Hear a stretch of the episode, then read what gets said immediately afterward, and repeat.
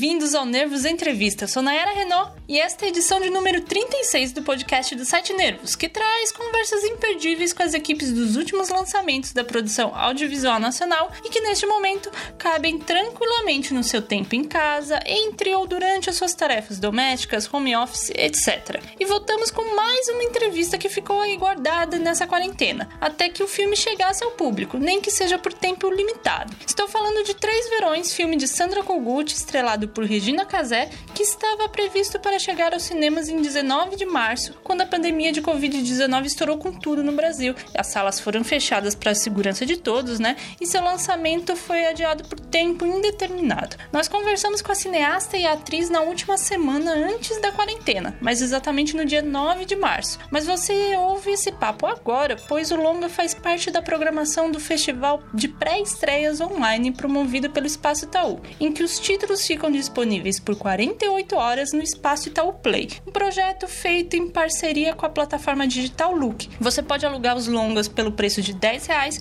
sendo que 20% desse valor é destinado à Associação Brasileira de Produção de Obras Audiovisuais, a APRO, para ajudar os profissionais do audiovisual tão prejudicados neste momento. Enfim, como Três Verões está em cartaz nesta segunda e terça-feira, 22 e 23 de junho, estamos colocando a entrevista no ar, torcendo para que em breve a situação da pandemia no país possa estar controlada, se governantes e população colaborarem para isso, né? E todos possam ver este e outros filmes nos cinemas. Mas antes de qualquer coisa, vamos ouvir um trecho do trailer da produção. Fim de ano é o pesadelo do caseiro. Delicious, delicious. Ela é vegetariana, madá. Ah, tadinho.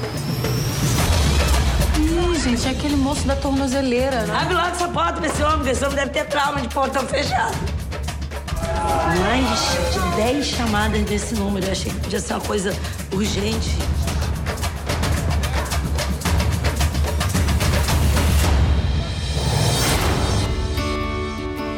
Gente, o que, que é isso? Pronto, ela é responsável.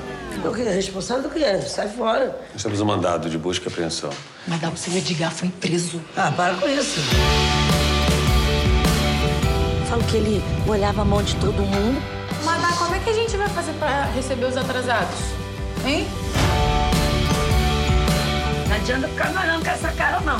Que eles não depositaram nada, eu tô praticamente fazendo milagre e tirei da caixinha da reserva. O senhor não sabia de nada mesmo? Eu, um professor, que eduquei tanta gente, não soube educar meu próprio filho.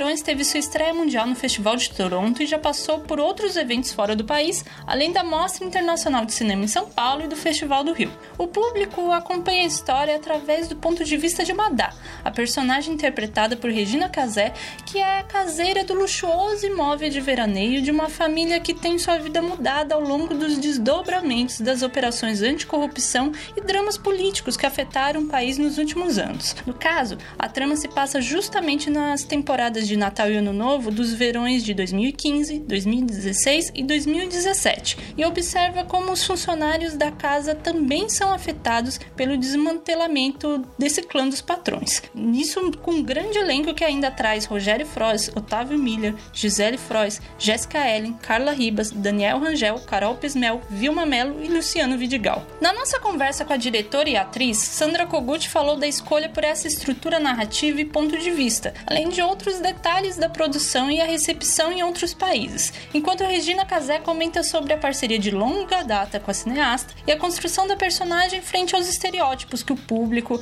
e o cinema às vezes têm. Tudo isso e muito mais que você confere a partir de agora. Sandra, é, você sempre tratou de questões importantes, né, sociais, mas sempre procurando um viés diferente, muito pelo olhar infantil em Mutum, né, em Campo Grande.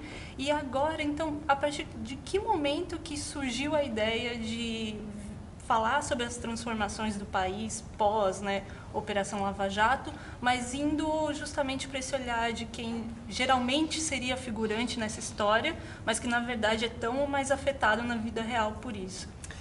Engraçado assim, porque realmente, se eu for olhar os filmes que eu já fiz, as coisas que eu já fiz, eu sempre me interesso por pessoas que não estão no centro do quadro, assim, ou porque são crianças, ou porque são idosos, Ou no filme que eu fiz com a Regina há muitos anos atrás, era uma, uma moça, uma menina que morava na periferia.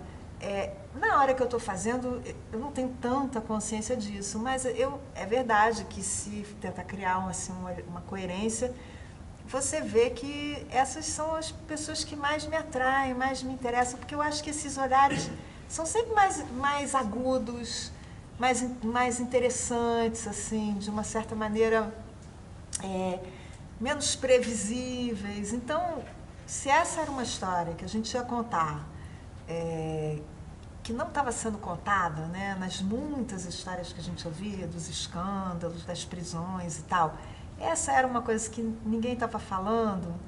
É, esse era um, um jeito muito interessante de você contar essa história. E do mesmo jeito, assim, é, criar capítulos, né? fazer com que fossem é, episódios, né? São, é sempre a última semana do ano, são três anos seguidos, na mesma casa.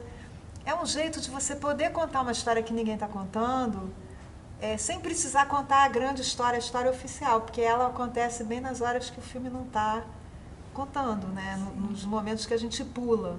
Sim, mas essa estrutura de roteiro com esses três atos, três verões, digamos, bem delimitados, já veio também logo no início? Ou Sim, surgiu logo como... de cara. É, na verdade, até isso era um desejo antigo que eu tinha de fazer uma, uma história que se passasse numa casa de, de férias, assim, que as pessoas não moram, que a gente fosse entendendo a vida daquelas pessoas naqueles momentos que elas Sim. estão ali.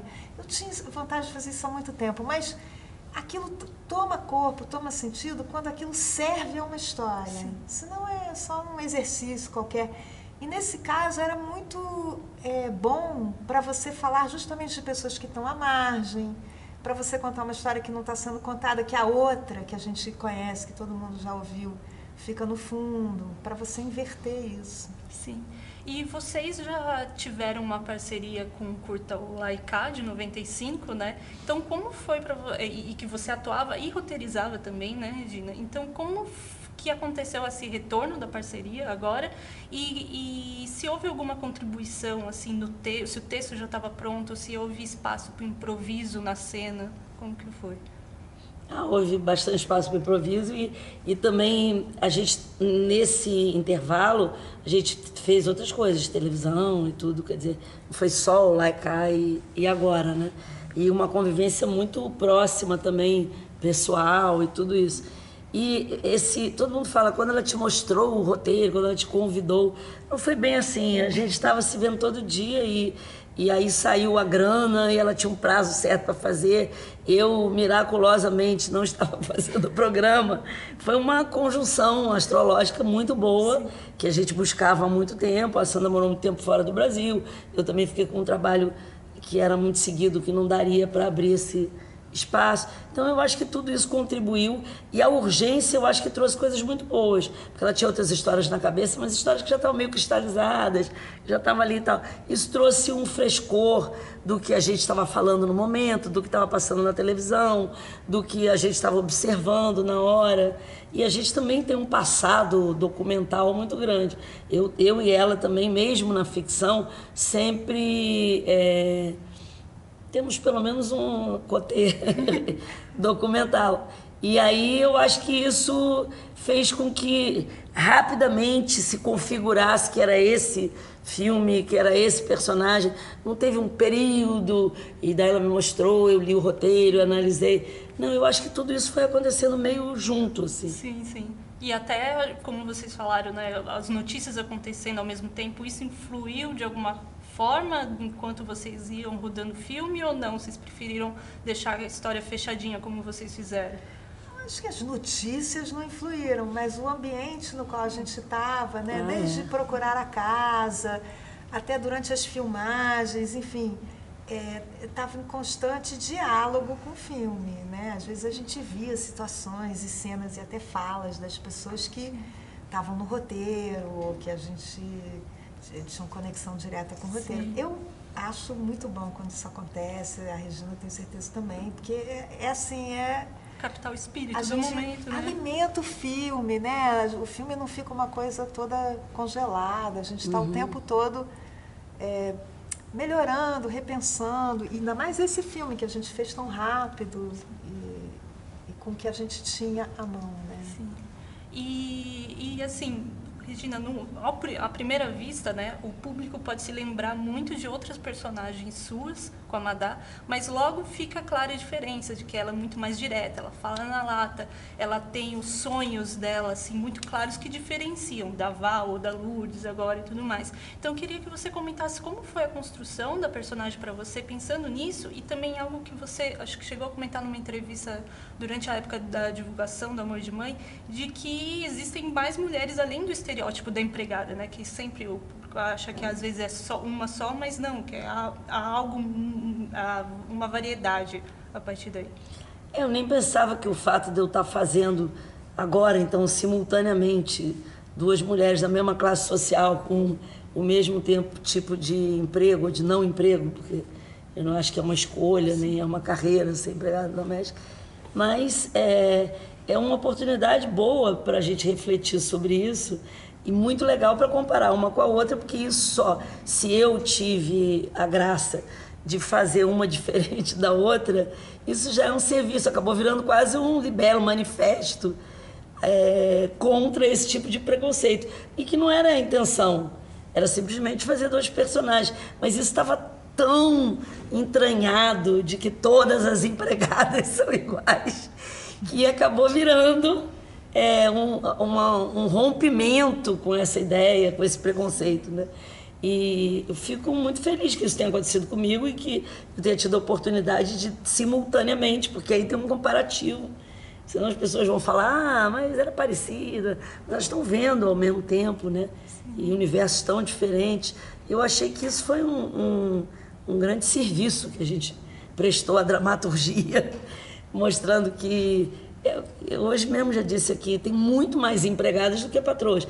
Então era natural que nas telas do cinema ou da TV tivesse muito mais histórias de pessoas que vivem dessa maneira do que das outras. Mas, é, a, sei lá, 99% das histórias são protagonizadas por aquelas outras pessoas que são tão poucas. Exatamente.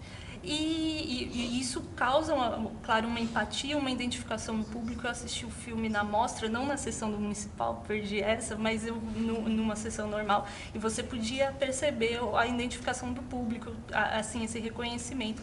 Eu queria que vocês comentassem como foi a viagem do, do filme, né, por festivais, estreou em Toronto, passou aqui no municipal, foi para o Festival do Rio, como que tem sido? Ah, tem sido incrível, assim, muito além das expectativas. É, o filme já foi para um monte de lugares, já passou em três festivais nos Estados Unidos. Está sendo lançado agora essa semana na França, um lançamento grande, são 70 cópias. É, eu tive lá semana passada fazendo essa promoção, era cada noite numa cidade. E você vê como é que as pessoas mergulham no filme, é, se envolvem, se apaixonam pela Madá, acham que aquele assunto diz respeito a elas, nos países mais diferentes. Então, acho que não podia ser melhor. E é muito bacana ver, ainda mais nesse momento, ver um filme brasileiro é, ganhando esse espaço todo, né? É, fora do Brasil. Acho que isso é muito importante e mais ainda agora. É, tem uma outra coisa que eu acho que podia ser legal de falar, não, talvez não esteja nas tuas perguntas. Não, pode comentar. é um espaço aberto mesmo podcast. É, mas tem um negócio que pouca gente pergunta hum. e que acho que é super importante nesse filme, que é assim, é, é um filme no cinema, é um filme de cinema, mas ele dialoga com um monte de tipos de imagens. A gente está falando de muitas histórias que a gente via na televisão, os personagens usam muito as mídias sociais, tem as câmeras na casa, todo mundo está meio o último é, ato, é, espionando todo é. mundo, tem o Skype. Então, tem uma, uma coisa assim de ter tipos diferentes de imagens que tem a ver com as relações de poder, né? Por exemplo, para os empregados, as, as redes sociais, o celular, é um instrumento de trabalho, assim, eles precisam daquilo para uma certa elite, para aqueles patrões, é um símbolo, é uma maneira de você ostentar ali uma certa identidade de riqueza, né? E o celular tem um papel narrativo também na história, né? Também tem um papel narrativo. É, isso é um negócio que é bem importante no filme, que eu acho que também leva o filme para um lugar muito contemporâneo, assim, desse momento que a gente está vivendo. E que eu também percebi nos debates é, em outros países como é que isso toca as pessoas. Quando a gente estava preparando o filme, a gente criou perfis para os personagens nas redes sociais, tinha página do Facebook dos negócios da Madá. Isso até criou uma coisa meio uma hora o algoritmo ficou maluco, começou a oferecer se eu queria ser amiga da Madá, porque foi misturando com, com pessoas da Sim. vida real e tal. E depois isso acabou, eu ia até usar essas imagens todas e acabei achando que não precisava, que isso já estava no filme de um jeito muito legal.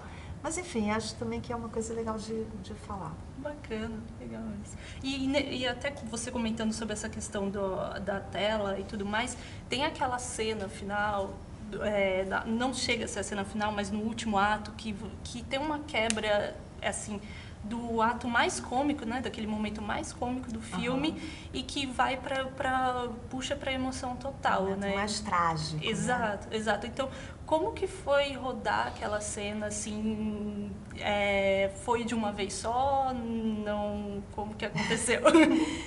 Não foi de uma vez só, a cara da Regina. É, a gente até fez de novo essa cena é, no, no, segundo dia, mas essa cena para mim ela é assim um diamante bruto. Eu acabei usando uma boa parte é, da primeira vez e, e, da emoção aflorando ali, Sim. porque eu acho sempre que isso é a coisa mais emocionante que tem. Assim, eu ver uma pessoa chorando no cinema não me emociona tanto quanto eu ver uma pessoa tentando não chorar ou é, mudando de emoção, assim. Ela não está triste e aí ela, aquilo brota nela. Então, isso é o que acontece né, nessa cena e, e eu realmente acho essa cena, acho assim, um trabalho da Regina incrível, incrível. Que por mais que a gente tenha trabalhado em volta dessa cena, ela surgiu ali inteira, que nem uma pedra bruta.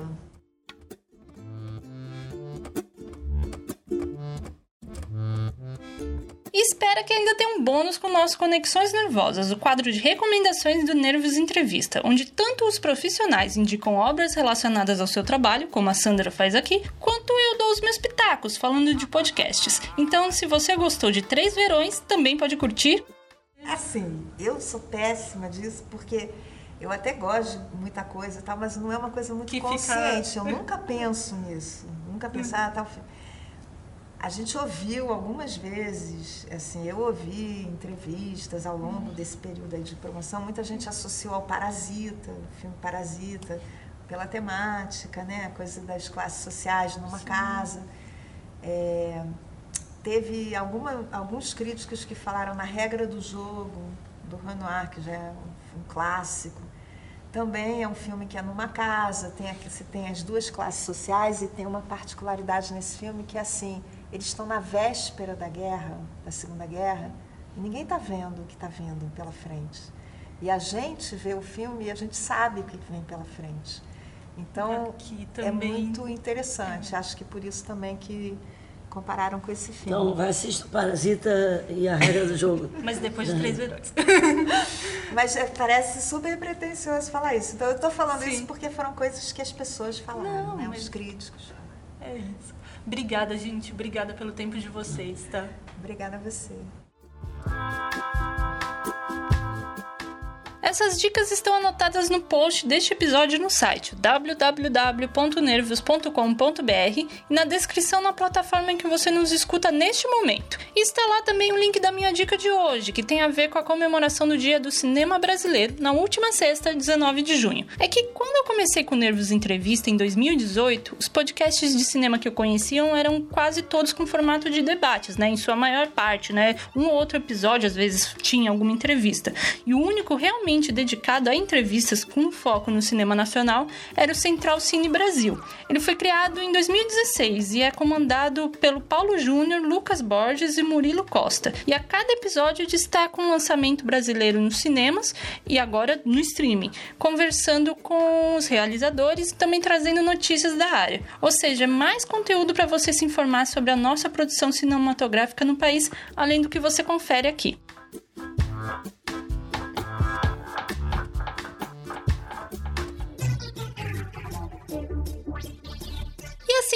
36º Nervos Entrevista destacando Três Verões, longa distribuído pela Vitrine Filmes, que ainda não tem previsão de lançamento nos cinemas, mas está disponível nesta segunda e terça, 22 e 23 de junho, dentro da programação do Festival Online do Espaço Itaú Play. Você pode encontrar mais informações para assistir o filme tanto no site do Espaço Itaú como dentro da plataforma digital Look. Além do Nervos, é claro, onde você tem à disposição mais conteúdos sobre cinema, TV e música para te abastecer nesta quarentena, assim como esta e as edições anteriores do podcast que também podem ser ouvidas na sua plataforma favorita: Spotify, Deezer, iTunes, SoundCloud, Google Podcasts, no seu feed ou disponível para download. Se gostou do nosso podcast, curte, compartilha e se por acaso tiver com dinheirinho sobrando, que não vai fazer falta, pode contribuir lá na campanha de apoio no SoundCloud para ajudar a gente a manter o podcast lá, já que a assinatura do serviço em dólar vai ser bem pesada para pagar este ano. Mas se viu algo que podemos melhorar, comenta ou escreve para o Nervos Site, tudo junto, nervossite@gmail.com, pois queremos atender bem para atender sempre. Obrigada pela audiência, até o nosso próximo encontro sonoro e se puder, fique em casa.